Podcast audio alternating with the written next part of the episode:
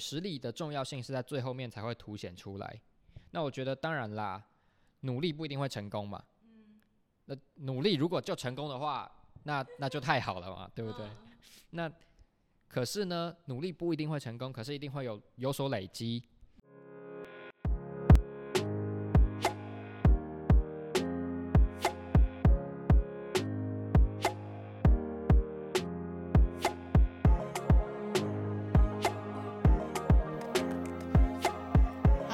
位听众朋友，午安，我是 Michelle，欢迎收听胡思胡思。不知道大家最近有在关心什么样子的新闻呢？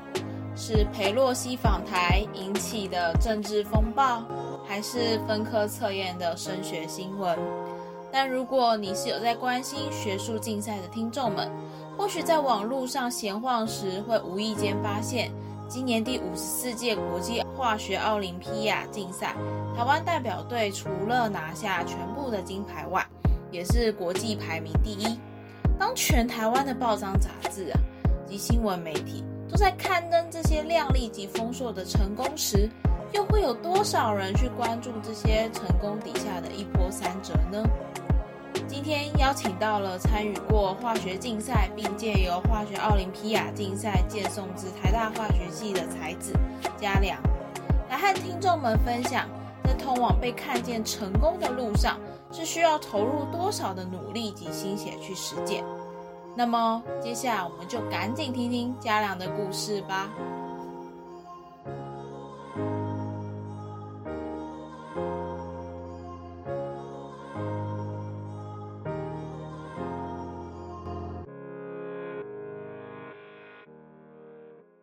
大家好，我我是嘉良。那我毕业于建国中学的普通班，今年呢是台大化学系的新生。我利用奥化学奥林匹亚成绩，然后荐送台大化学系。同时，我其实也有参加学测的个人申请。蛮好奇，就是你是怎么去发现说，哎，自己的化学在这个领域对你产生这么大的兴趣？其实化学一开始，一开始我接触高中化学是。大概九年级的时候，我和我哥哥一起去参加补习班的培训课，要准备科学班考试。那准备科学班考试，很多人就会先修嘛，先修高中的物理啊、数学、化学。所以那个时候我就有先早一年，提早高一的学长姐，也就是我们那个时候是新课纲，那就是旧课纲的最后一届嘛，跟着他们一起学那个高一的化学。那因为那个时候说真的，其实。一开始并不是化学很很吸引我，还是怎么样？是因为你是学弟的身份去参加补习班的课程，所以台上的老师会特别关注你。然后当你有特别优异的表现的时候，就会被放大，老师就会说：你们这些学长姐都要给我小心一点哦。说你看学弟他的成绩都这么好，啊，你们是不是都没在念书？怎么怎样怎样？我就会突然，当我稍微考得好的时候，就会突然被老师放很大。就是很被关注，这个时候化学的一开始让我产生兴趣，其实就是一开始的这种成就感，你知道，就是被关注，然后哇，我觉得很膨胀，觉得自己化学很厉害，然后就很想要投入多一点时间去化学这样子。一开始是这样子的，那后来当然是经过很长的投投入时间投入之后，那我发现化学是一件很对我来说算一件很美妙的事情吧，所以呢。所以才真正最后开始读一些更深的东西，或者是亲手去做一些实验之后，然后真正喜欢上这门科目。对，大概是这样子。所以就包含去参加画奥。对，画奥营或者是参加竞赛，也算是我探索中的一部分。这样。嗯，那那时候其实我在文章有看到，就是你说画奥对你来说是第一重要，为什么？化奥营的全名叫做化学竞赛暑期探索营之类的，或者化奥暑期探索营之类的。那个时候是差不多是在七呃高一升高二的暑假，我去参加。因为我是那个时候，我刚刚有说我是先修嘛，在高一的时候，高一下学期的时候，我们课程就已经结束了。它其实是两年上年上完高中三年的课程。所以在高一下的时候，我其实就已经把高中化学全部学完了。然后那个暑假之后，我去参加了化学奥林匹亚的暑期探索营。那其实呢，进入建中，通常我们都会分成，就我不知道其大我我不知道其他建中生有没有这样的意识，可是一般来说，对自己比较有一点目标的人，大概就是会分成，要么你走竞赛，要么你走科展，这可能是比较偏科学班、数字班的人的想法啦。那其他普通班的学生可能比较少，或者是他们就专心念书，或者是玩社团。可是如果是要走研钻研一些学术领域的话，不是走竞赛就是走科展了。所以我当初就想说，那我到底要走竞赛还是走科展呢？其实是刚好我高一的时候有参加那个中研院的生命科学人才培育计划，结果呢，参加到高一下的时候，我准备要去实验找一个实验室，尝试要做专题研究。结果我发现我的时间也好，还有我的程度也好，其实跟不上那个实验室的 level，所以我就放弃了。我一度觉得我自己好像不太适合做科展，不太适合做专题研究这样子。我就想说，哦，那不然我就试着做竞走竞赛好了。那我就报名了化学竞赛暑期探索营。那里面就是针对高中的高中化学的基础，在往上把大学的基大学的课程。拉下来讲，然后他是比较跟化学奥林匹亚有关系的内容，然后他请会请那个有拿过可能金银牌的国手讲师回来帮我们教课，带我们做实验这样子。我已经忘记刚才的问题是什么了，我只是把那个背景前情提要讲了一下而已。所以刚才的问题是？什么你会觉得化奥对来说是第一重要？哦，对对对，那我刚才讲了那个前提。那个背景嘛，就说你基本上进进建中，你要在理科里面耕耘的话，你不是走竞赛，你就是走科展。那我当下那个时候其实已经差不多决定好，我就是走竞赛了。对。好，那在那个画奥探索营当中呢，我其实认识了他这个营队打的那个名目超大的嘛，就是国手讲师什么的。所以其实不只是，就基本上不只是台北，因为他搬在台北，可是不只是台北，还有。从高雄，还有从中一中、南一中来的科学班、自由班的同学一起都上来，就大家共聚一堂这样子。我觉得他让我感受到的是，我们大家其实都很不是很熟，就我们根本就是陌生人。可是我们可以为了一个化学的问题或者一个实验的现象，我们可以。抛开彼此的隔阂，然后很认真的讨论，仿佛就像朋友一样这样子。我觉得这样子的感觉让我很很很有归属感。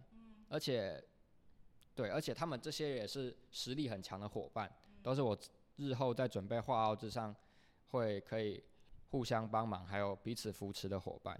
那从国手讲师的表现还有经历经历分享当中，我其实也看到了说，未来如果走化学系，或者是真的。拼奥林匹亚走到最后拿到金银牌、国际赛等等等，他们那这个样子会是怎么样？就我就稍微比较安心，知道这条路会怎么走，所以我觉得这是一个很宝贵、很重要的一个历程。对。这应该也是跟你个性比较小心谨慎有关。对对，我觉得这，对，这算是原生家庭的问题。我本身是比较比较一件事情没有很确定的话，我比较不太敢去做。我通常都是要哎，呃，确定好说有很高几率会成功，我才去做。可是我现在，当然那是以前啦，我现在心态可能就比较不一样这样。对。哦，我这边我可以举我金门独旅的日子。那个时候我是花两个月的时间去安排我每一个要去金门的环节，就是里面的细节啊，或者是说我可能一下飞机要到那边要做什么。可是你在脑中 repeat。下飞机就是完全不一样，会乱掉对吧？对，会乱掉。而且你当下看到那些东西，一定会有一个落差，对不对？所以，我个人觉得，如果不是小心谨慎作为前提的话，其实还蛮难成大事的，因为你就会太容易去呃去冲，然后你没有顾虑到太多，然后你反而到那个情境之下的时候。又会更慌，对，了解。所以就是说要拿捏好了，对不对？也不能也不能就很很冲动这样子。刚刚有提到到是中研院受挫，然后后来进入到师大的化培，这个转变是？对，其实差不多是这样。我我刚才说在中研院那边做专题，因为我自己的实力还有时间的因素没有办法配合，所以我后来就决定投入竞赛。因为竞赛其实基本上就是你专注在自己的实力上，你自己努力就好了。你不用说，哎，实验室有没有时间可以让我过去啊？有没有空的手术台可以让我做啊？那对不对？不会有这样的问题。所以我就比较专注在个人实力的精进上就好了。那刚好在高二的时候，台师大他开了一个化学资优人才培育计划。高一我刚才前面说中研院的时候，是因为我没有我的实力也好，我的时间也好，没有办法配合。就是比如说你你这个实验室它有没有空的手术台让你借用，那都是一个问题，都要都是要先预约的，或是有一些机器要操作，那是可能是整个整栋大楼一起共用的机器嘛，显微镜还是什么东西，所以不是我有空，他们就会能够把那个机器借给我用，所以我没有办法在那边做专题研究，那我就想说，哎，竞赛就是一件我只要专注在自己的实力，只要。专注在自己提升自己实力上的事情就好了。我只要自己看书，我只要自己做题目就好了。所以我就想说，哎，那不然我就走竞赛好了。那在高二的时候嘛，刚好呢，台师大就开了一个化学资优人才培育计划。那这个计划它其实就是针对化学奥林匹亚或者是学科能力竞赛当中的理论题还有实验题在做培训的。过我觉得他收费超贵，他一个学期好像一个学期的那个培训计划要一万两千五百块，我觉得超夸张，超贵。而且其实他的现在偷偷爆料一下，因为他其实是第一届，所以他其实没有很，就比如说通常你要参加化学人才培育计划，可能会去参加清大的，清大可能已经办二三十届，或者是可能办反正是几十届了。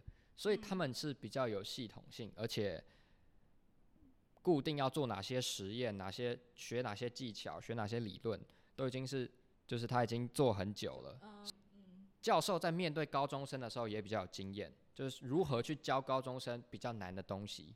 不像说我们第一届啊，结果我们第一届教授教高中生遇到难的东西，他就跟在超扯，我现在快不能接受那个。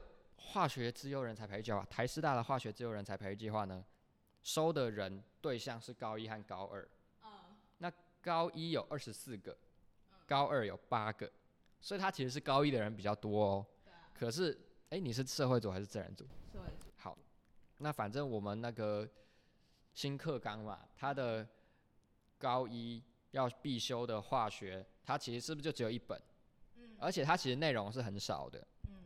那你就可以想象，他们那些人是高一，然后过去那个人才培台师大的人才培育计划里面，他们到底学过什么东西？他们甚至有些是上下学期对开，有没有？所以上学期他们只有学过物理，他们没有学过高一的那些少少的化学，已经少到不能再少，可是他们还是没有学过，所以他教授就想办法要拿，他就教授就开那个大学的上课的 PPT。然后就看着台下一脸茫然的同学嘛，就他自己也很不知所措，那怎么办嘞？所以最后就说啊，这个啊，你们以后就会学到，呃，先跳过。哎，这样不行哎，我就是来听你上课，啊，你为了迁就一大堆高一同学啊，然后这样你就把大家全部的内容跳过，跳过，跳过，然后最后就说哦，我们休息一下好不好？十五休息十五分钟，然后最后说啊，那我们提早半小时下课。哎，下午三个小时就一下就没了。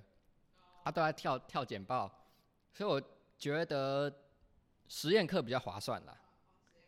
理论课就有点让我不高兴了。哎，我是缴钱来的，结果迁就有一大堆高一同学。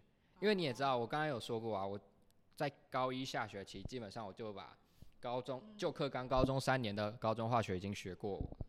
啊，我去那边我就是准备要吸收大学的竞赛的东西，啊，结果就是有点跟我的。预期有点落差，这样子。所以，如果如果现在的听众，你如果对那个化学人才培育计划有兴趣的话，千万不要报台，不要报台师大的，一定要报清大的，好不好？可是问题来了，为什么当初没有报清大的？是因为清大的好像要从高一开始收，或者是高二好像就会有一些限制，你可能要去那边考个试还是怎么样。我可是我记得他好像是从高一开始收，对，基本上好像是从高一开始收，所以我那个时候就因为这个限制，我我已经高二了，所以我就没办法，只好试试看台师大这样子。我们化学老师其实也说啊，你为什么不去清大？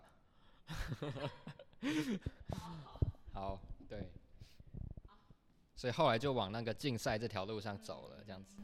对。那在竞赛的路上，就是呃，我有看到是说，你为什么会觉得，就是因为很多人会想到是说，竞赛我们就会要求它的过程是要好的。对。可是很多人会忽略你中间投入的一些心力，或者是说你进步的过程。那我觉得有一个很不错的是。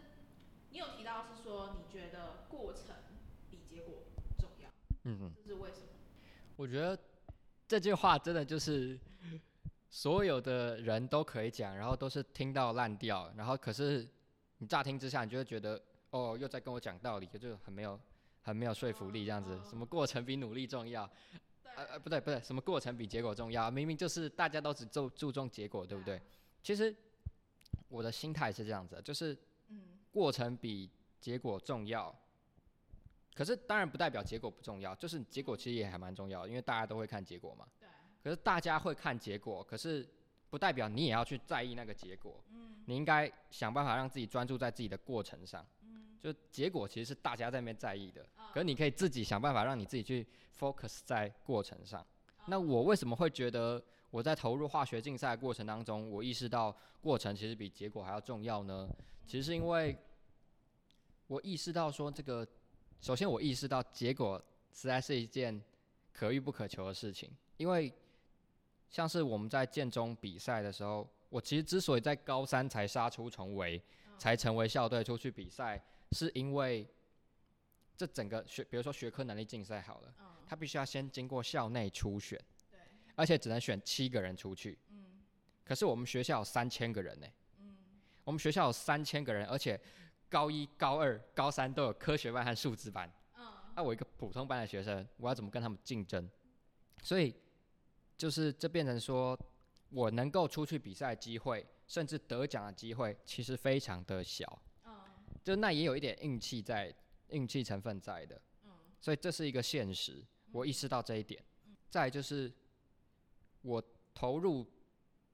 就是我为竞赛投入努力的过程当中，我其实发现我得到的东西很多，甚至可能多到比这个很小几率会获得的成功能带给我的快乐还要多，所以，我就会觉得说，那与其把，因为我就我投入的时间来看嘛，我过程肯定是占，比如说九十九 percent，那结果可能只有占一 percent，甚至是过程。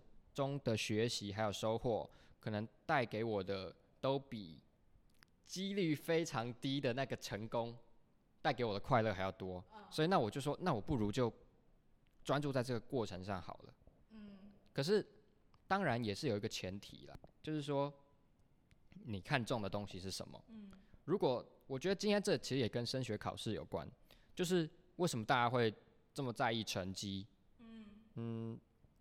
成绩在这里对应到的就是结果嘛？应该说，如果这整个从我投入，从我投入化学竞赛的过程加上最后的结果来看的话，要看我重我重视的是什么。如果我一开始重视的就是我最后有没有成为国手拿到金牌，那我那当然，要么结果就是我成为国手拿到金牌了，要么就是我成为国手然后没有拿到金牌。然后或是我没有成为国手。就是这条路最后整个过程、整场旅程的那个价值评断就会变得很单一，就你只有一个标准，你只有你有没有拿到金牌来衡量你整整段旅程的价值。那这样你就会陷，你就会非常纠结在那个过结果上面，你就会得失心很重，因为你只剩下这个价值的评判标准了。可是我今天如果不只是注重那个结果，我的价值衡量标准不再单一。我同时也重视的是，比如说，呃，我在投入竞赛的过程当中，我心智有没有成长？我的境界、眼界有没有提升，我的实力提升了多少，我能不能够呃更有自信的看待自己，或是心态上、自我上的成长。我把这些也纳入纳入我的价值衡量当中的时候，我就会发现，其实，在过程当中我收获的东西是最多的。可是今天问题就变成说，你如果今天就价值衡量的标准只剩下最后的那个成绩，最后有没有拿到金牌，那你这整场旅程就会得失心很重，患得患失。其实现在的考试制度也是一样啊。可是我觉得现在的考试制度，就是你的过程当中好像其实也不会学到什么。你说，哎，我我写一个，比如说，我记得我国中在考会考的时候，不是每天几乎都每一节课都发考卷吗？嗯。啊，那个考卷就是就是这样子刷过去，刷过去，刷到没感觉啊。你说你能够提升多少实力吗？你说这样是在养成什么自律的习惯吗？我觉得也不是哎。所以就是这些东西，这些东西到最后就是，他们并不是一个那么能够让你学到东西的事情。所以你也某种程度上被迫去在乎最后的那个成绩是不是一百分，有没有及格。可是今天我投入的是一个很朝气蓬勃、很有很有很多新知识可以学的领域。就是就不仅仅是考试，我们是去可能学理论、学竞赛、学就是学一些更多的东西。就它不是在体制内的东西，它是一个很有很很有朝气的，你可以。用力去挖，你就可以学到很多新知识的那个领域，所以可能也是要这样的领域，我才可以在过程当中有很多收获。不然你说每天刷八张考卷，我觉得其实那个过程还是没那么重要啦。哦，对对对。我觉得你那个糖果例子觉得不错。哦，好，那我来讲一下我糖果的例子好了。没有，因为我那个糖果的例子其实就是我随便想到，可是我后来发现，哎，好像越想越好，哎，就是就是。这个例子越看越顺眼，这样子。好，那我大概跟大家分享一下好了。就我说，我其实并没有刻意的去想说过程比结果重要，因为我刚才说了嘛，大家都听烂了。可是，它并不是，它其实由别人来说你一定听不进去，你要必须自己意识到，你才会你才会认同它。所以在这个我意识到这个想法的时候，我其实没有刻意去想，它算是自然生成的。那我举一个例子好了，像是我其实很爱吃甜食。我喜欢吃各样各式各样的糖果。那在我化学竞赛的这个旅途当中，我假设稍微做一个比喻好了，在通往这个化学竞赛最后的结果，当当然可能有各种结果啦。在通往这个结果的旅途当中，我收到很多糖果，我有很多收获嘛。那可能是雷根糖，可能是有心境上的提升啊，或者是跳跳糖，可能有实力上的提升，或是 Godiva 巧克力，还是要念 Godiva，不知道，反正就是。诶 g o d i v a 巧克力，那就是可能是眼界上的提升，还有曼陀珠、小熊软糖、彩虹糖等等等等等等。好，那当我走到旅途的终点的时候，最后这个比赛嘛，终究会有一个赢家。那主持人他就会颁发给赢家某个巧克力，比如说金沙好了。那可是我过程当中已经得到这么多的糖果了，我其实也不在乎那最后那颗巧克力可以可以怎么样了。我中途已经收到收获到很多快乐了。所以说，当过程的收获足够巨大的时候，你就会觉得过程比结果重要，是千真万确的。嗯，当然啦，如果你一开始就很在乎那个结果，你一开始就为了最后那颗金沙这边努力的时候，那你就会丧失过程中能够带给你很多价值、意义和快乐的机会。也就是说，如果你觉得只有最后的成果才对你有价值，那你其实已经事先你已经把你过程的你已经把自己的投入事先的投入的过程都否定掉、放弃掉了，所以你所有的努力和价值都建立在最终不能由你掌握的结果之上，那这样就会变得很痛苦。当然，我在我刚才那个比喻当中，糖果指的是我重视的东西，重视的东西都可以算一种糖果。所以我刚才说有很多种嘛，可能像是实力、心境、归属感，或者是投入身心。放开自己去做一件事情的感觉，这样子，对，这些都可以算一种糖果。OK，好，嗯，刚刚听完这样的例子，我来讲我自己，我不是要讲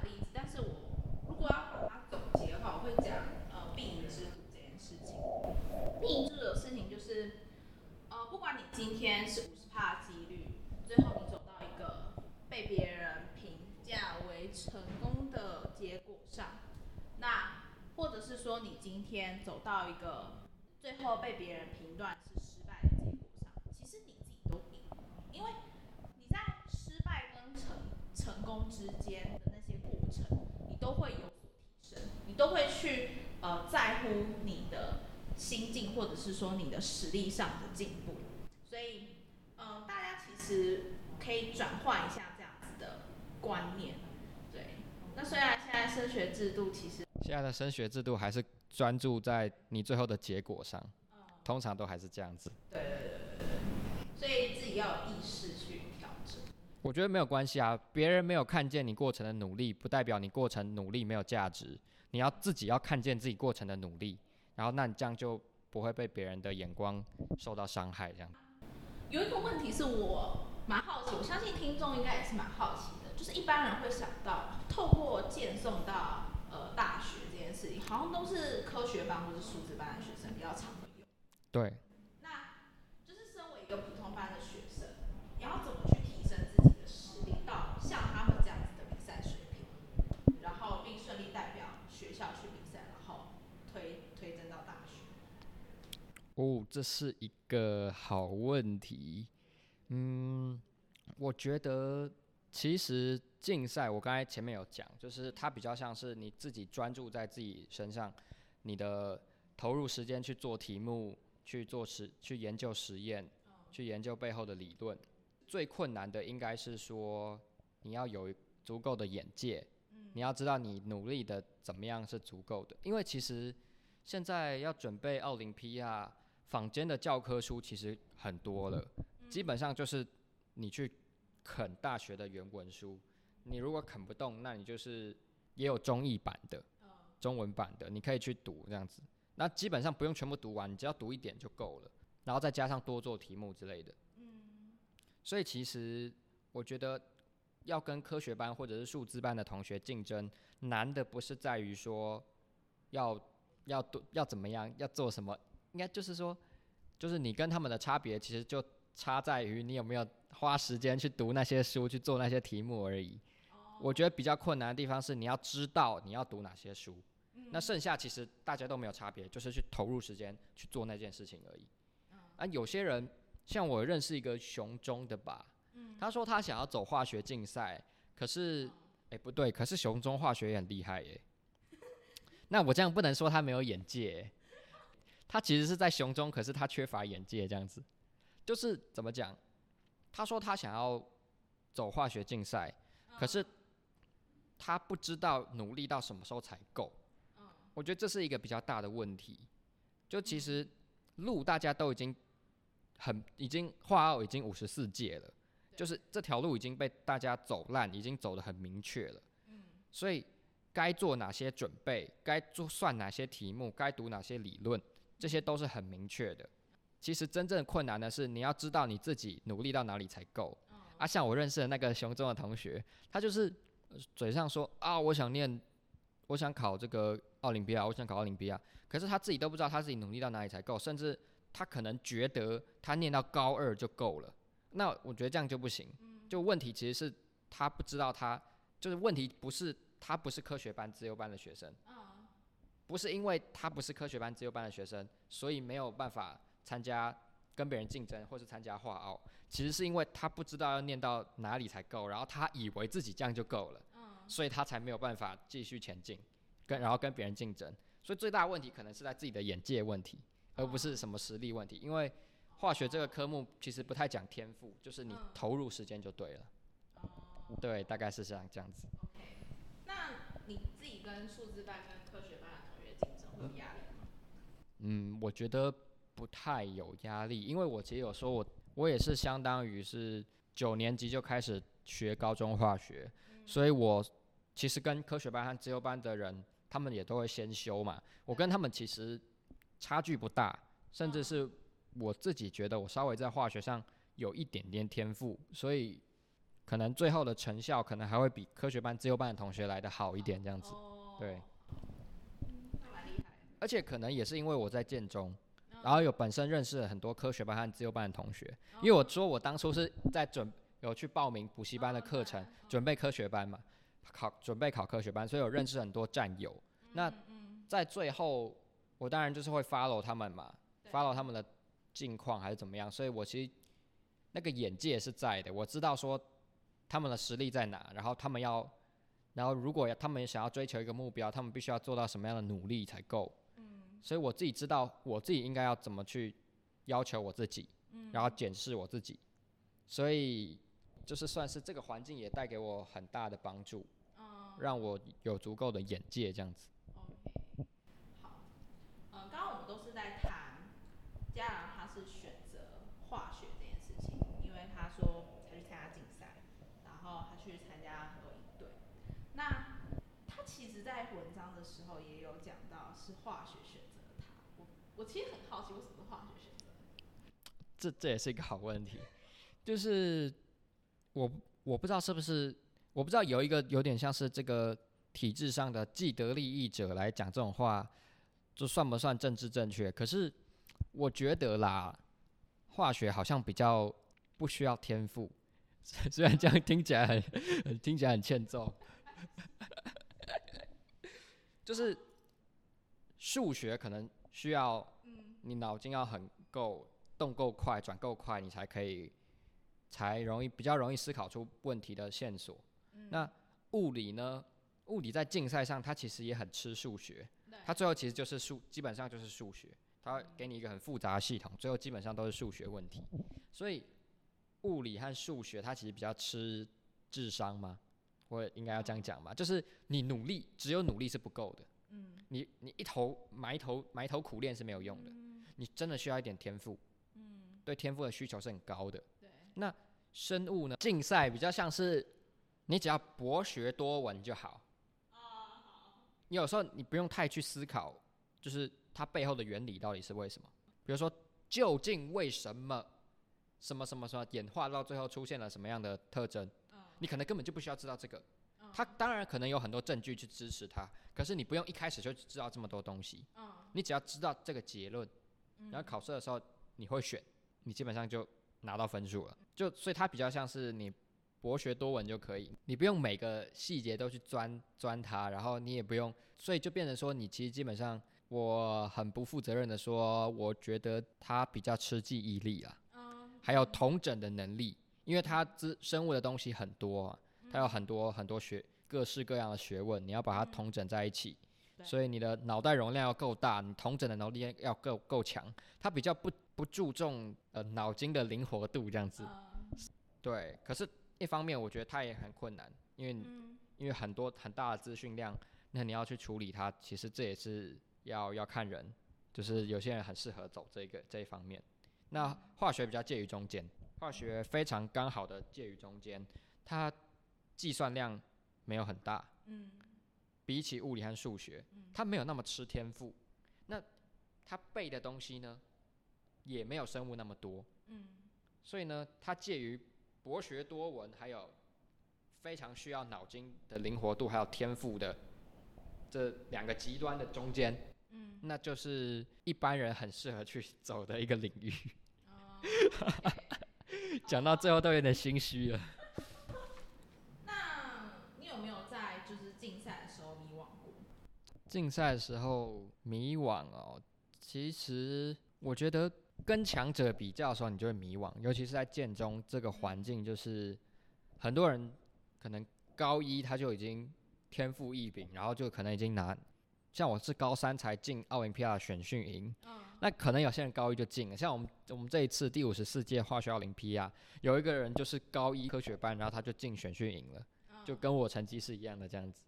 所以你跟强者比较的时候，你就会感到迷惘。不过呢，我觉得要把注意力拉回自己身上，因为其实你也不知道他在背后投入了多少努力嘛。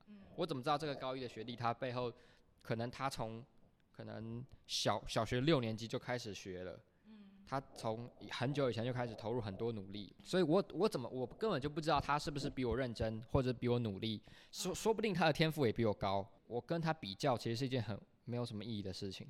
因为我们本来就不在一个起跑点上嘛，把关注拉回到自己身上，你关注在自己每天进步了多少，我觉得就比较不容易迷惘。那你当然要每天都有进步，你当然就是要自律啊。所以最后其实变成这个不是迷不迷惘的问题，其实是你自不自律的问题。嗯，你你想说，你可能我有时候以前高一的时候会在那边想说，不是我就在那边坐着嘛，然后也不也不练题目嘛，也不读东西嘛，然后就想说啊，为什么人家都比我强，比我强，在那边坐着，在那边看远方的那些强者怎么这么强啊？可是啊，我就是只有坐着而已啊，所以这样就不对，我我应该要把关注拉回自己身上。问题不是啊，他们怎么这么运气这么好，怎么资源这么多？问题是啊，我就坐在那边而已啊，我就没有投入一些时间，或者是很要自我要求没有那么高啊。你意识到其实你自己有东西是需要去改进。如果你想要拿到金牌，如果你想要你如果目标想要定的很高，那你就必须要更严格的要求自己。你意识到这件事情之后，你就比较不容易去，我就比较不容易去跟别人比较，也就比较不容易迷惘，对。所以这算反求诸己吗？应该就是类似的道理这样子。你投入很多时间在化学。对。你是不是当初并没有一开始就说我一定要读化学系？其实我从，反正就是我从国中的时候，我成绩就还不错这样。嗯。那个时候成绩还不错，那我妈就跟我讲说，哎，有没有考虑要念医学系啊？你是一个很有同理心的人，很擅长与人互动接触，然后你的成绩又很好。你其实很适，又喜欢帮助别人，你很适合念医学系啊。那我就觉得，哎，听起来很有道理诶。那不然我就先把这个当我的目标好了。所以我从国中三年级开始吧，加上高一、高二，我其实基本上都一直觉得自己会去念医学系，把医学系当做我的志向，然后我也觉得我就会这样走下去。后来其实是在那个高三吧。高三算是我人生很大的一个转捩点吧，因为升高三的暑假那个时候，我们有开始暑辅，我们换了一个新的化学老师。我本来当初的想法就是，我既然要念医学系，那我就不走化学竞赛了，我就专心拼学测，然后考个医学系这样子。可是那个时候新来的化学老师就跟我们在上暑辅的时候，最后他就有。他可能在上课的时候发现我的反应还蛮好的，所以呢，他就跟我特别跟我聊聊几个聊一些化学问题。那然后最后他就说：“哎，你程度很好啊，你有没有要报那个三年级上学期到时候会办的校内初赛啊？能力竞赛的校内初赛？”我本来心里都想说，就不要报了，就专心拼学测，专心考北模，对不对？开开学就北模了嘛。对啊。所以，可是他突然就。跟我讲说，哎，你要不要报？我觉得你很有机会哦。然后突然，你知道，因为我高一高二其实基本上都冲不出去嘛，也不是说冲不出去，我高一的时候冲不出去，我高二的时候其实是忘记去参加。就我有报了考试，可是我没有去参，忘记去参加，因为办在开学嘛。嗯。然后我那个时候在搬书，我已经我根本就忘记我要去比赛，所以我就错过了。对，那高高三本来想放弃了，可是因为前面。都没有太突出的成就嘛，所以没有什么人该在关注我啊。我也是，其实也是很需要人关注的。化学老师他就突然就关注我啊，然后就给我很多认同感啊、归属感啊。他就说：“我觉得你很有机会，我觉得你很棒，我觉得你一定可以。我觉得普通班之中你算非常优秀，哇！”然后我听了就觉得：“哇，遇到这个老师，我不努力一下不行哎，我还是参加一下好了。”本来还想说，那就参加一下，就就这样子，就到此为止好了，算是不要辜负老师这样子，因为他算是一个很棒的老师，我也很喜欢他。啊，本身我也很喜欢化学啦，所以我才会说，那不然就再试一下好了，最后考一次这样子。结果我初赛考太好了，全校第二名。我考全校第二名哦，就是就是全校就建中三千个人嘛，当然不会三千个人都参加竞赛啦。可是化学竞赛当中，里面我拿到校内第二这样子，然后化学老师就很激动，他跑过来跟我讲说：“嘉良，嘉良，你出来一下。”他说：“你考得非常好。” 很严肃，然后跟我讲说：“你考得非常好。”然后说：“我们接下来要进复试了，复试之前要做实验。然后我告诉你，那个实验培训，你可以朝哪里哪个方向努力，然后你回去去看什么实验影片这样子跟我讲。”就突然发现，我突然就意识到，说我好像有足够的实力了，好像这个实，我现在的实力已经足够我冲出剑中了。我好像有机会再去尝试一下我原本都不敢想的全国赛和奥林匹亚了，就突然意识到，哎、现在好像我放眼剑中，好像实力还不错哦，这样子，所以哎、突然就换了一个想法，想说，那不然就参加下去好了，因为学科能力竞赛也好，化学奥林匹亚也好，其实都是好像十八岁才能参加，十八岁的高中在学的高中生才可以参加。你十九岁以后，大学或者是你升大学了，或者是你留级，这些都不能参加。相当于是我是以我的年纪，我是再加上我是高三，我是符合参赛资格的最后一年。那我就想说，学测还可以重考，可是竞赛没有办法重来啊，没有办法再重考了。那不然我就拼下去好了。最后我就决定投入竞赛。在投入竞赛的过程当中，我比我平常，因为我我最后进入校队嘛，建中的校队就是会做培训，不管是实验培训还是笔试理论的培训，当然口试也会。那培训的过程当中，我接触到更多化学的东西，甚至是实验交由我们自己来设计，或者是器材，那个实验室阿姨就直接告诉我器材还有药品的储藏室的钥匙，然后我就就给我们去开那个储藏室，然后呢拿我们要用的药品，然后自己拿我们要用的器材，比如说锥形瓶啊、抽滤装置啊、什么东西啊、什么漏斗啊，我们自己挑，然后这样这样拿个一大个推车，然后回去做实验。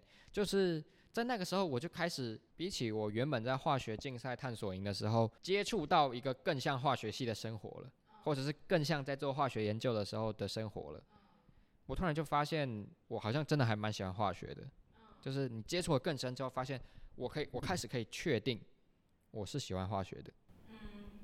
就比起医学系，我可能只是因为一些没有很有，那甚至不能称为一个理由的理由，而是就在那边自己感动自己，然后在那边相信说，哦，那我就适合念医学系。就是比起这些，我接触化学，我接触的更深，花接触到更多以后就会实际面对的东西，我很难确定我就是喜欢化学系。可是医学系我根本就不知道啊，我可能就是冲在陷入一个幻想，然后就觉得哇，我自己成绩很好，一定很适合医学系这样子。那那这到底是为什么？为什么我要选择一个我根本就没有理由相信我喜欢的科系，而且当下其实我就非常喜欢化学这样子，所以我最后高三的时候，我志愿就变成化学系了。可是这其实还有一个小插曲，就是其实我觉得准备学测是一个很痛苦的过程，尤其是我们这一届的学测。嗯那个时候我们是暑假的时候，连试办的是暑假之后才会办试办考试嘛，嗯对，所以就是其实考题都没有一个定向。嗯他其实试办考试办完之后，他还会再看那个结果嘛，然后最后会再做调整嘛。新型的学测最后的学测考题还会再做调整嘛，所以就是意思就是说，他连要怎么考，他其实都还没有做一个很有把握的，他都还没有很把握，最后给出一个结案呢、嗯我们在暑假的时候，那个时候我们班导就跟我们讲说，你们一天要念九个小时才，至少要九个小时才够哦。早上三个小时，下午三个小时，晚上晚晚上三个小时。嗯那当然，每科老师都是军备竞赛，因为教新课纲、新课纲的东西删很多嘛。嗯老师敢真的只教这些东西吗？万一考到旧课纲啊，老师就说不对啊，他没有照大考中心没有照课纲考啊，怪我喽。他可以这样说吗？他当然不可以这样说嘛。所以老师肯定是尽心尽力想要学生考好嘛，那他就会会连旧课纲的东西一起教啊。尤其我们建中肯定要教更多东西啊，我根本就不知道我在读什么范围，你知道吗？感觉每一科都像没有范围一样，所以相当痛苦。而且新课纲的考题有点像是多加了手写题嘛，所以你变成说你要他希望你表达自己想法，可是那个想法其实你又不是说你想怎么写就可以，它其实还是有一个心目中的标准答案在的啦。你没有写在那个点上，还是会被扣分啦。尤其是国文嘛，一扣就就是可能四分还是两分，就这样扣下去。那然后他还限你限你字数作答嘞，你不一定会，你你 你还不一定有那个，就是说，如果你今天有可能一百个字给你写好了，那你可能写一百个字，应该还是可以踩到他最后的那个评分的点上。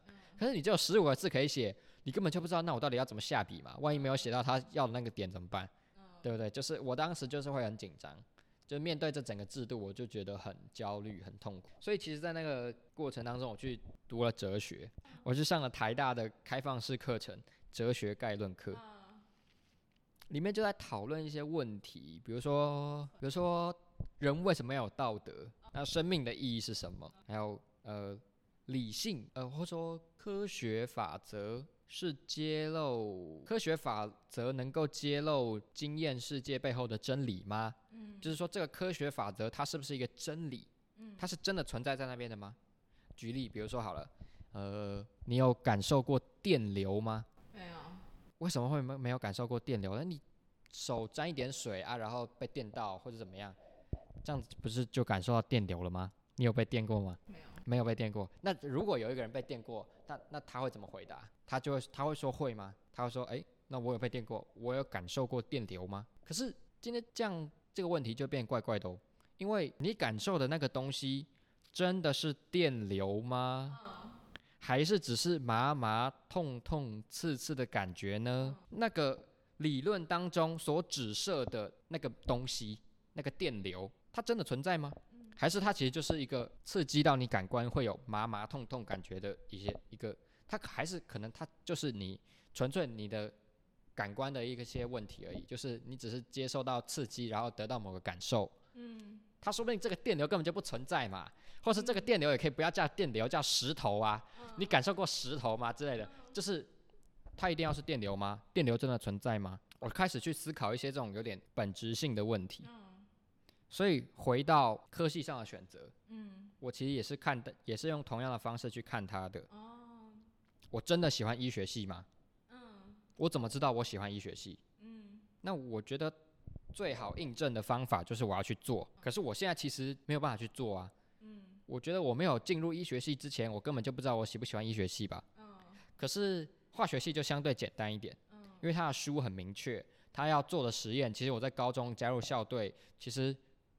我接触的东西都已经够深了，嗯，都已经算是勉强或者是差不多达到化学系的程度。我很难确定，我有起码有高几率是喜欢化学系的，可是我根本就不确定我是不是喜欢医学系啊？难道我成绩很好就应该去念医学系吗？这不是一个必要的理由，这这不是一个，就是不是说你成绩很好就应该去念医学系，这个推论是很奇怪的。是完全没有根据的。OK，对，除非你有一个前提，你有一个前提叫做成绩好的人就一定会念医学系，那我才可以这样推论嘛。说因为所以我成绩很好，那我就会去念医学系，不对啊。可是这个前提是谁说的？我我我认同这个前提吗？我不认同这个前提啊。所以这整件事情就会变得很奇怪。升三年级的暑假那个时候，觉得这个整个面对这整个学测很痛苦，所以我就修了哲学。后来就。针对这些本质性的思考，也让我就是在科系上的选择上面有一点帮助，这样子。哦。对，还蛮酷的，超酷的。就是有讲到学测跟竞赛这件事情。是。那，呃，你说到时候你投入在七十五趴的时间是放在竞赛上，然后二十五趴是放在学测。对。然后用更有效率的方式去读学测。然后你有提到一个，我觉得蛮好奇。是什么样最低努力额？最低努力额度哦，好，其实这个事情的提出，因为我当初觉得准备学车是件很没有意义的事情。那这也这也跟我读哲学有关啊，所以我就去思考说，意义是怎么产生的？啊，当然这这个问题的答案很复杂啦，过研究的过程也很复杂，可能这几趴开始根本就来不及讲这种东西，所以我讲最后的结论。最后的结论就是，其实意义这种事情很主观啦。你想怎么赋予它意义，就怎么赋予它意义。你根本就不要意义，你说没关系，我做一件事情不需要意义，那那也 OK，对不对？就全部都看你自己怎么想。可是我当下我是很需要意义的，因为我觉得很痛苦，准备学测很痛苦，所以我就想说，那不然我就把我就为自己准备学测寻找一个意义，叫做找出学测。比如说十五积分或十四积分所需要做的最低努力额度，就说，比如说你只要做了某件事情，你有高几率，比如说百分之七十五的几率会拿到十四十五积分。嗯。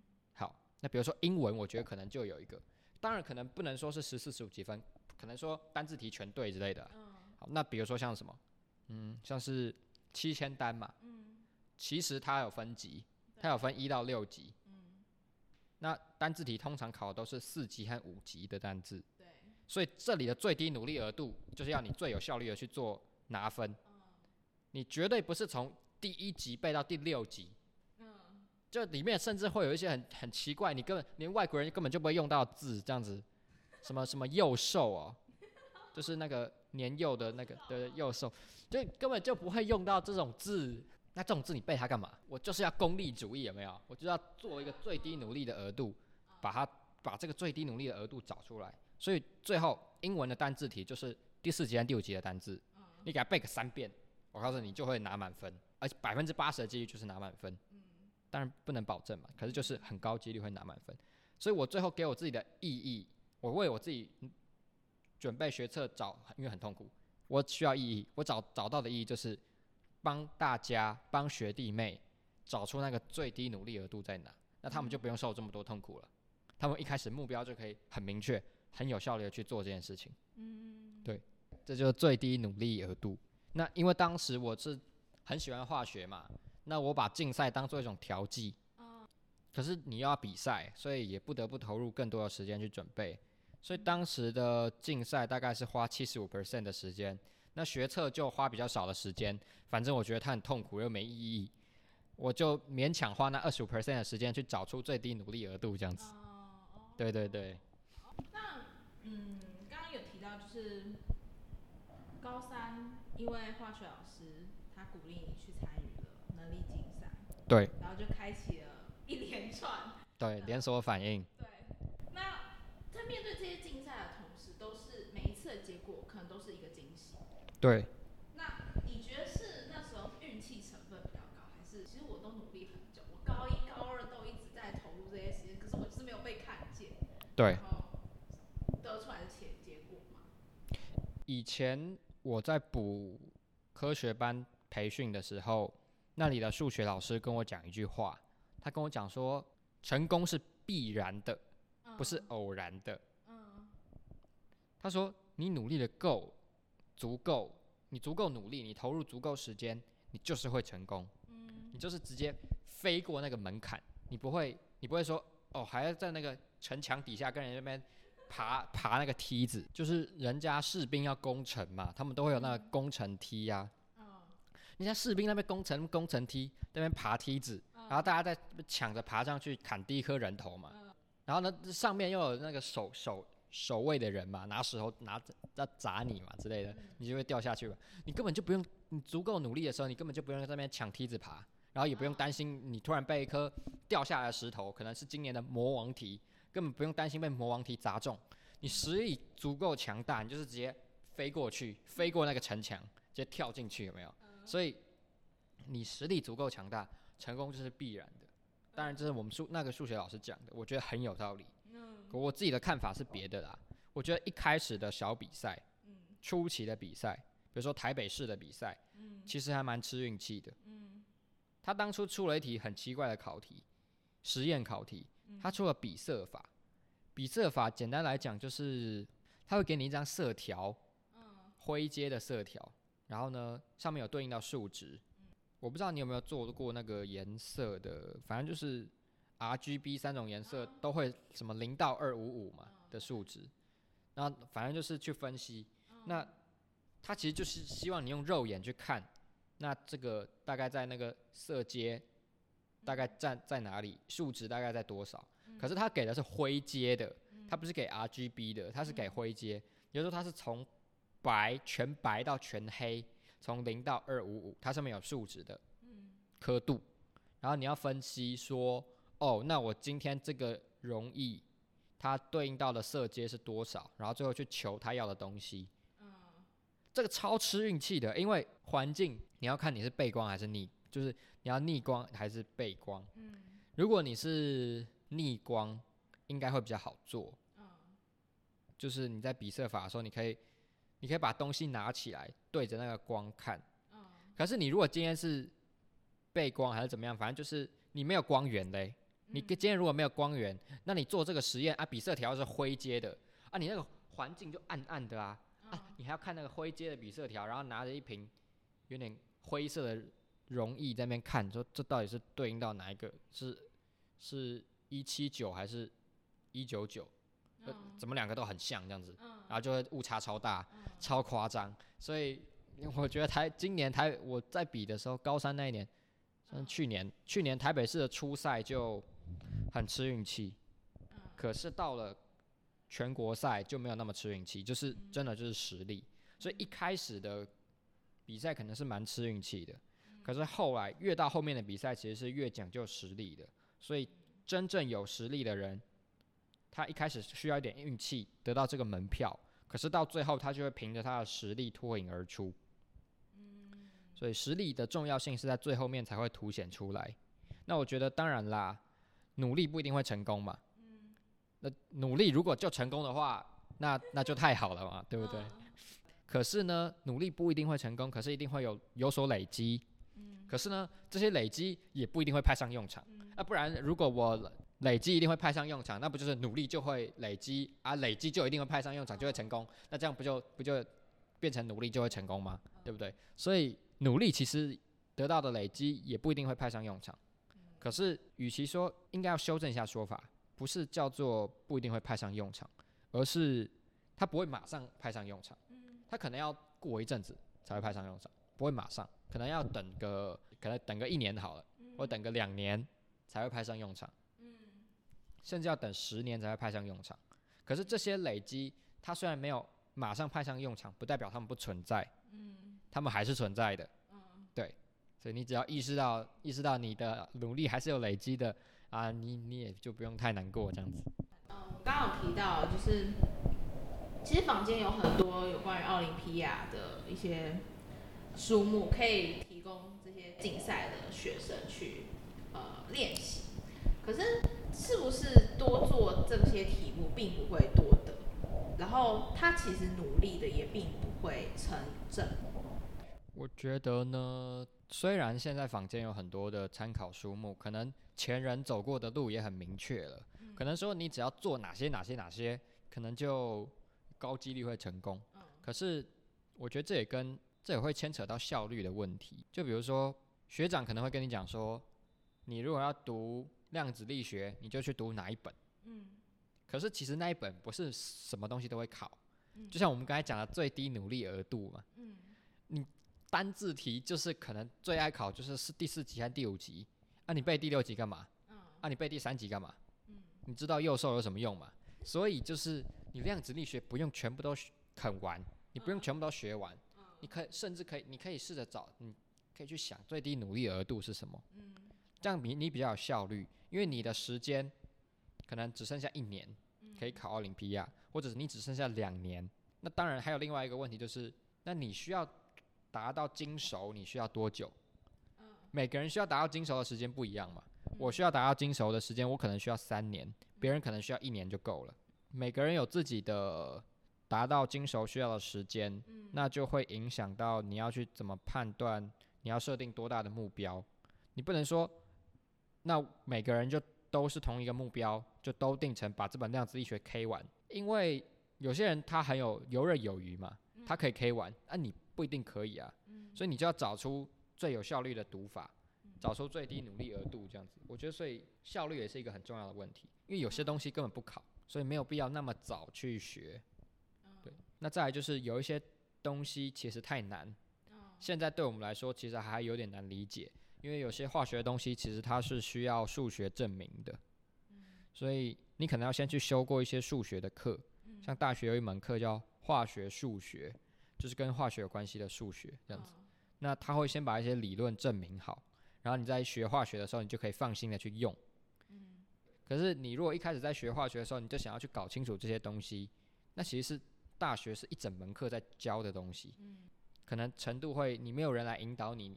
你可能会花很多时间，可是又白做工。嗯，所以就是说，努力和努力不一定成正比，我觉得是有可能的，因为效率问题。你和别人花了一，你和别人花的时间不一定一样。二，不是每个每个章节都会考。三，有些很难的东西，你现在读，你也是一，你还是吸收不了任何东西。嗯，对，所以的确是会有白做工的问题，努力不成正比。OK，好。然后最后，呃，你到了全国赛，是全国赛那时候你的心情是怎么样子？全国赛，我想想看哦，那个时候我们学测是一月二十一、一月二十二嘛，对，那个时候我九月是比校内初赛，嗯然后十月比那个台北市赛，嗯十一月中还十月十一月底，好像是比那个，哎、还是十二月，反正就是十，可能是十二月初吧，十二月初比那个全国赛。嗯好，那其实十二月初好像是十二月八号还是怎样，那个时候离决策大概就只剩下可能三十五天之类的。哦反正就是没有很多，不到四十天。所以我当下在准备全国赛的时候，我其实一方我超紧张，就是其实我我我偷偷透露一下，就是我其实平常有在背单字，可是我完整的就是直接拿七千单那个列表，我直接拿那个来背。我其实是从考前三十天才开始背的，我每天背两百个这样子，快快快快要受不了了。吃完晚餐就开始背，每天背两百个，超夸张。我觉得我可以提早，我可以提早准备的。是，就虽然我也不是没有就是在背单词，可是我觉得你如果可以这样子整个，他七千单整个列表，这样你都去看一下的话是有帮助的啦，是多少一点帮助，会比较有自信心一点。可是我就太晚做这件事情，反正对，所以反正那个时候全国赛之前我就很紧张，因为我有很多东西其实还没做的。因为我一开始我就是在专注在那个最低努力额度上嘛，有些东西感觉可做可不做，我就算了忽略。可是时间越接近学测的时候，我就会开始紧张，我就开始怀疑自己了。我所谓的最低努力额度，真的就是那样吗？会不会其实还要再加上背几句课文，背几句家具，或者是要不要再把七天单看一遍，还是我需要再扩充一些额外的东西吗？开始怀疑自己，所以其实，在接近全国赛的时候，我其实还蛮紧张的，也很焦虑。可是那个时候，我的信念还是就是秉持着一种最后的狂欢的想法。所谓最后，当然就是我前面有解释过了，因为这个制度就是让我只能在让我相当于我是最后一次能够参加这个比赛，所以那什么叫狂欢？当然就是因为我很喜欢化学，我可以跟很多志同道合的伙伴一起，甚至可能是陌生人，然后可是我们因为共同讨论这个话题，共同讨论这个现象，所以变得很有话聊。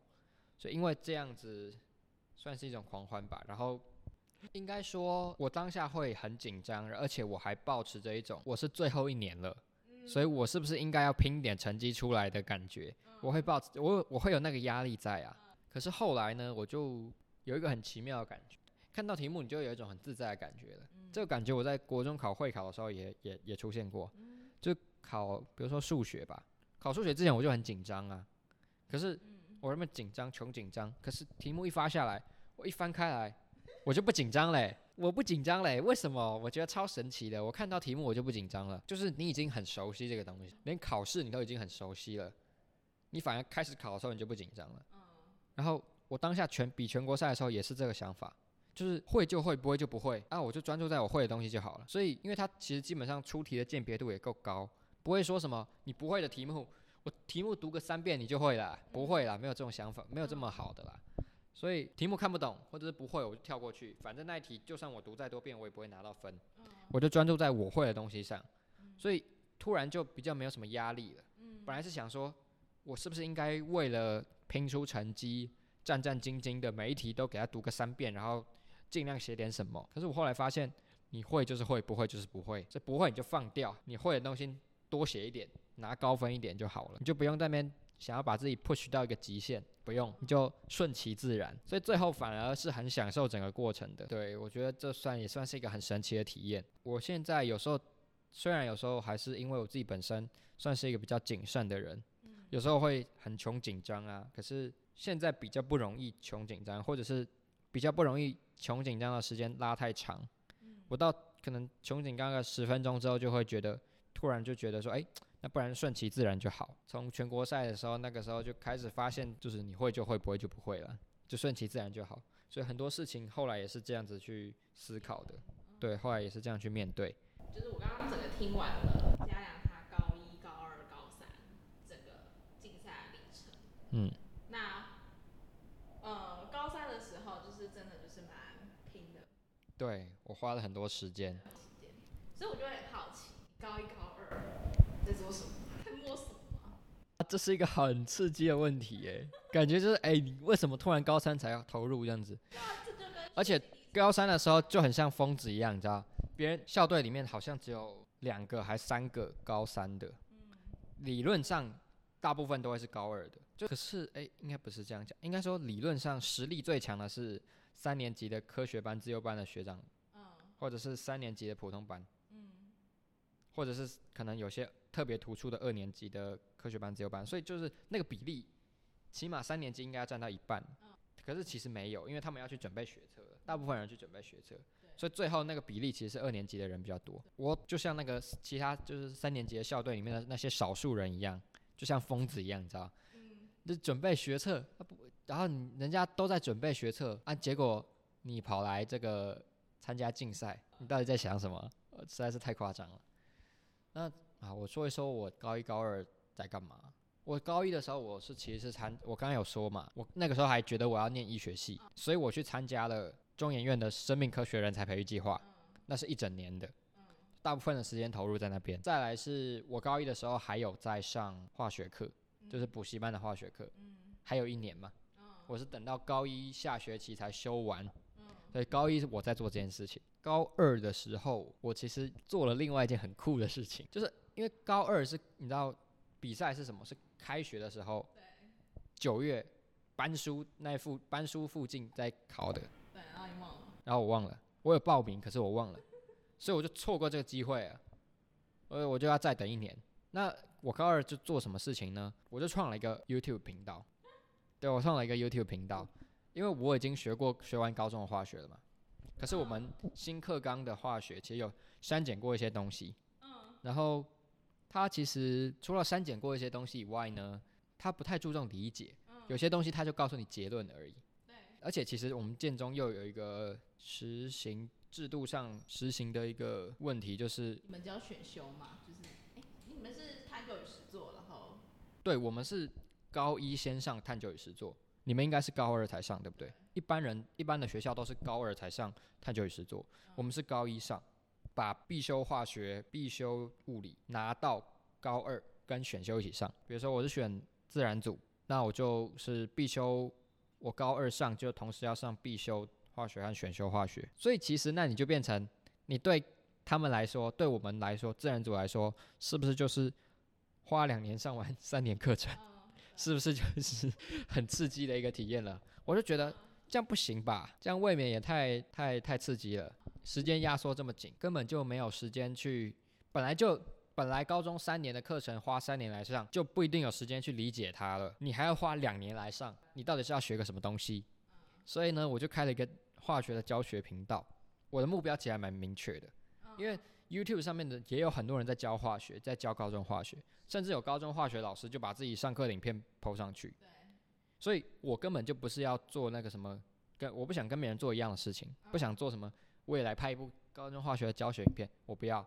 我刚才说，我发发现的现况是，有些东西它就叫告诉你结论，它不告诉你为什么。所以我的频道专注的问题就在于说，把这些为什么弥补完整，把它解释，把它解释出来。所以这是我频道努力的方向。所以我高二的时候基本上就是在录影片，在做教学频道，超级酷。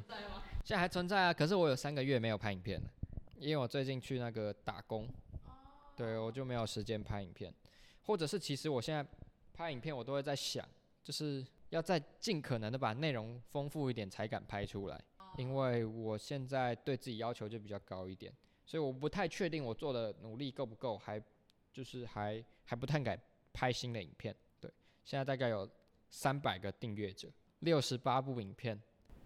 这种名字，啊，不要不要不要，先不要太早公布嘛，这样感觉很恐怖。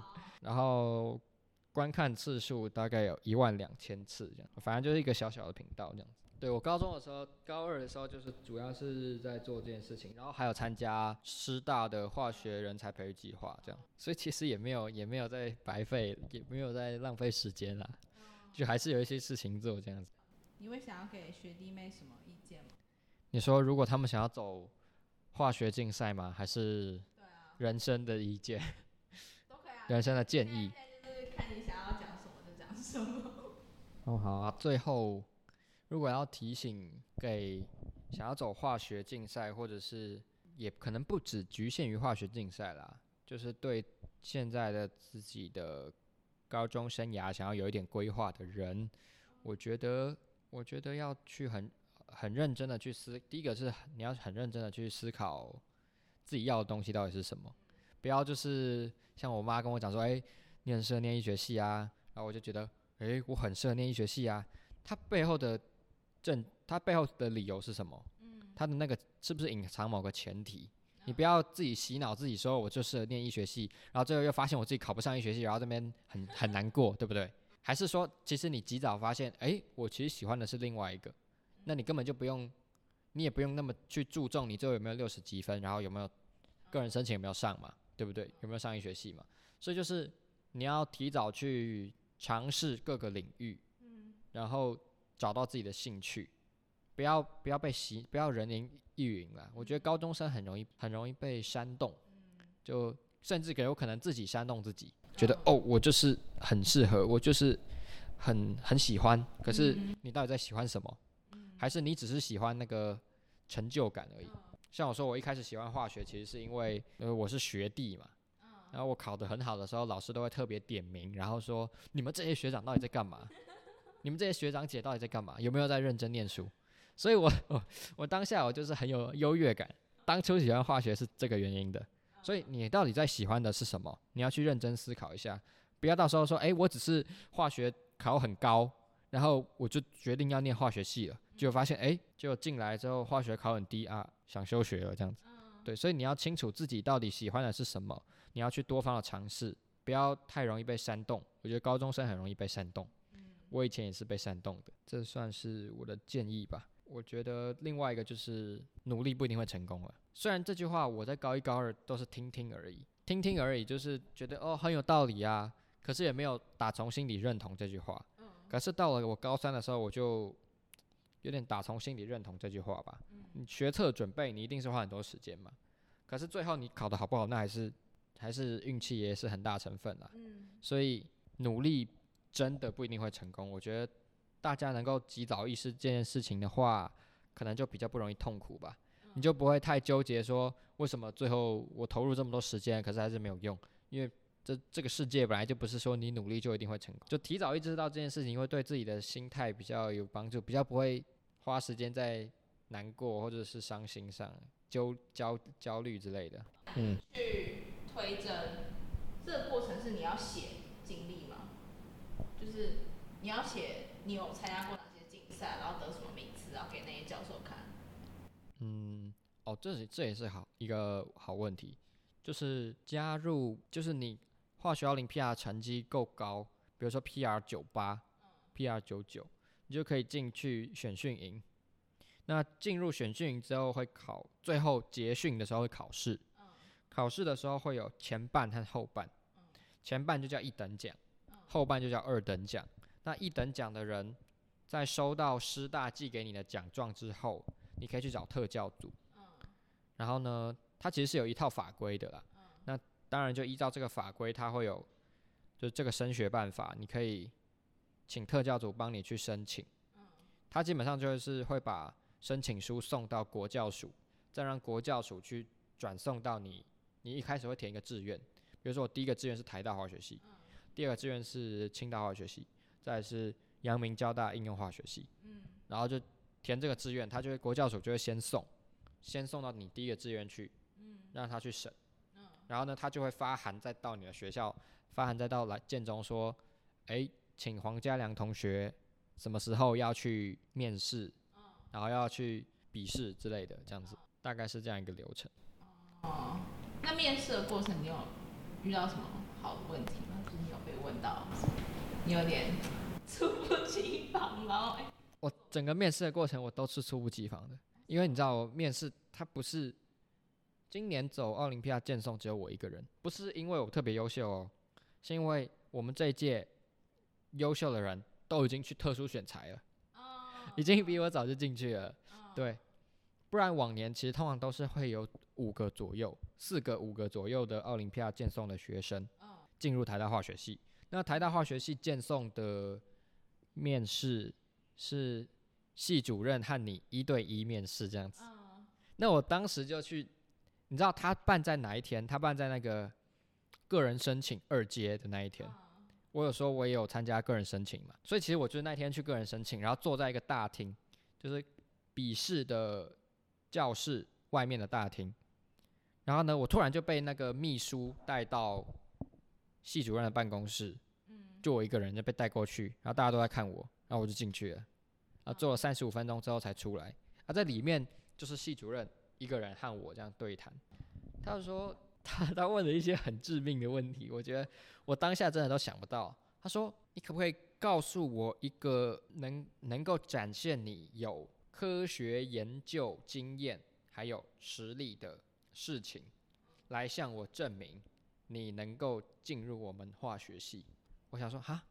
可是我都在走竞赛，我哪有什么科学研究的实力？还有什么？然后还有一件事情可以跟你说，还能拿来说服你？嗯。我想说，哈，我到底有什么事情可以拿来说服你？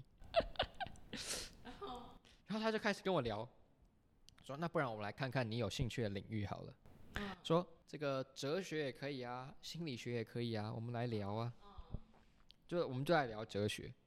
他希望。从我身上看到是可以从事科学研究的那个潜力，他想要看到这件事情，他需要我举一件事件来佐证说我有这样的潜力。可是我当下举不出来，所以他就跟我慢慢聊，他就跟我先聊哲学。我们刚才不是有聊说什么科学法则，什么可以可不可以揭露我经验世界背后的真理？嗯，说你有感受过电流吗之类的？嗯，我他一开始跟我聊这个。因为我跟他讲说，我最近在看这个啦，然后他跟我他他跟我聊这个科哲学的论辩有一个主题，有一个名字叫做科学实在论，就是有没有实际存在啊？那个理论有没有真的存在？我们在聊这个，那分两派嘛，一个人觉得哦实际存在，一个人觉得没有实际存在，只是你感官体验到一些东西而已。我本来是站在感官派的，就他说。那你今天我如果就是要你站在实际存在的这一派，就是科学实在论者。今天你就是科学实在论者，你要怎么跟我讲万有引力的这个定律？为什么是万有啊？为什么存在？我我当下打结了，我愣在那边五分钟，我就去看他，我也不知道讲什么。他是试图他试图引导我，哎，说那。当初当初这个万有引力定律是怎么观察到的？是怎么发现的？还是什么什么？我其实也突然不知道，我万有引力定律到底是怎么发现的？大家都说是牛顿被苹果砸到，可是这其实只是一个故事而已啊，就真实应该不是这样子的。所以我好像提的是天文学的一些东西吧，就说你观测一些行星的运动之类的。那然后他说啊，可是不是万有吗？他说：“那我和你之间也有引力呀，那这要怎么观察到？”为什么我觉得你念化学？然后我说：“哎，我来面试的是化学系吗？你怎么？”他说：“ 没有。”他最后比较，就就他就是在跟我谈哲学，还是谈什么？想要展，想要发现我有没有那个研究科学、从事科学研究的潜力嘛？我我在这一关就打结了。我想说，我是感官派的啊，你你要我站站在科学实在论这一派。那我啊，我从来没有想过这个问题。我们后来聊一聊就聊不下去，我们马上要换一个主题。他说：“哦，那心理学也可以是一门科学啊。那你最近在在看的是什么？这样子要跟我聊。”我就跟他讲说，我在读阿德勒的心理学的讲义，就阿德勒自己写的书。他提到一个理论，算是叫早期记忆，你有听过吗？就是就是可能在小孩子的。三四岁，三三到五岁，可能发生了某件事情，影响了他，然后最后他整个人生的追求和目标可能都是跟这件事情有关。他就跟我讲说啊，你要怎么去检验这件事情是不是对的？你要怎么试图推翻它？你必如果你要试图推翻这个理论的话，你必须要做什么样的实验，或者是你要怎么推？你要你要做些什么事情？我当下也愣住了。我想说，我从来就没有想过要推翻他，哎，就哇，这个教授果然是科学家，啊，我果然就还没有接过科科接受过科学家的训练这样子。他说，哎，对吼，没有想过要推翻他，哎，因为我当下的想法其实就是有很多理论，他们各自适用的范围不同，可是我不会想，我我知道他们使用的时机不一样，然后我。所以我其实不会刻意想要去推翻某一个，说好像这个就是错，那个就是对。我比较一开始的想法比较倾向于说，我觉得你们都对，可是你们使用的时机不同。可是这今天教授就变成跟我讲说，那如果你要试图推翻它，你会做什么样的研究，或者你会去观察什么样的东西？那这就是我从来没有想过的。所以到最后的的想破脑脑袋也是还没有想到什么东西。结束这个话题，然后最后又再换下一个。好啦，我国中的时候有做过物理科展啦。然后我跟他聊那个物理科展，最后他才比较满意。虽然我觉得那个物理科展蛮做的没有很好，可是他好像还蛮喜欢的。就是他听完这个之后才觉得，嗯，我有感觉，就是有要有得到他要的答案。然后他说，哦，好，那我们可以谈的差不多，你也该笔试了，然后你就去去外面笔试。因为我也有参加个人申请嘛，所以我就去外面写个人申请笔试的考卷。整场面试其实我当下还是很不知所措，大部分都是教授在讲话，我大部分时间都在那边思考，可是思考的也也没也没有得出什么结论这样子。我觉得对吧？教授问的问题很困难。其实他在那之前还有问我另外一个问题，他说：“请你就是展现一些，跟我讲一些你可以能够支持，说你是有。”或者能够说服我，你是有研科做从事科学研究的潜力的这些事件。他在问这个问题之前，他问了我另外一个问题。他问我说：“你以后想要当工程师还是科学家？”我说：“应该是科学家吧。”他说：“可是你现在竞赛的这些东西比较偏应用，诶，应该比较偏工程师吧？你确定你要当科学家吗？”我说。对然后 他就问问我下面那个问题了。他说：“哦，那请你举几个例子来说服我，你具备从事科学研究的潜力。”对对对，我觉得他这个是问题很缜密，他已经套好了。可是我如果说当工程师，我觉得他大概又会问我一些奇怪怪的问题。说更奇怪？就是，那你对现在的产业界有什么看法？什么什么什么什么？还有什么？那晶片制造技术它？的困难的点在哪里？技术难题在哪里之类的？好，那我觉得哈，那我可能 什么都不适合，我适合当一个学生这样子。哇，那就整个是把高一、高二、高三，然后升大学，对，还有面试都讲完了。听完这样的故事后，有没有一种哇的感觉呢？或许就是这样子的惊叹，让曲曲折折的故事耐人寻味吧。很感谢嘉良能够来到节目上跟大家分享高中及面试的经历。当然，我们都只是一零八课纲第一届小小的缩影，一定还有我不知道的故事。那就等听众在胡思胡思的 IG 下跟我分享，或者是私信给我喽。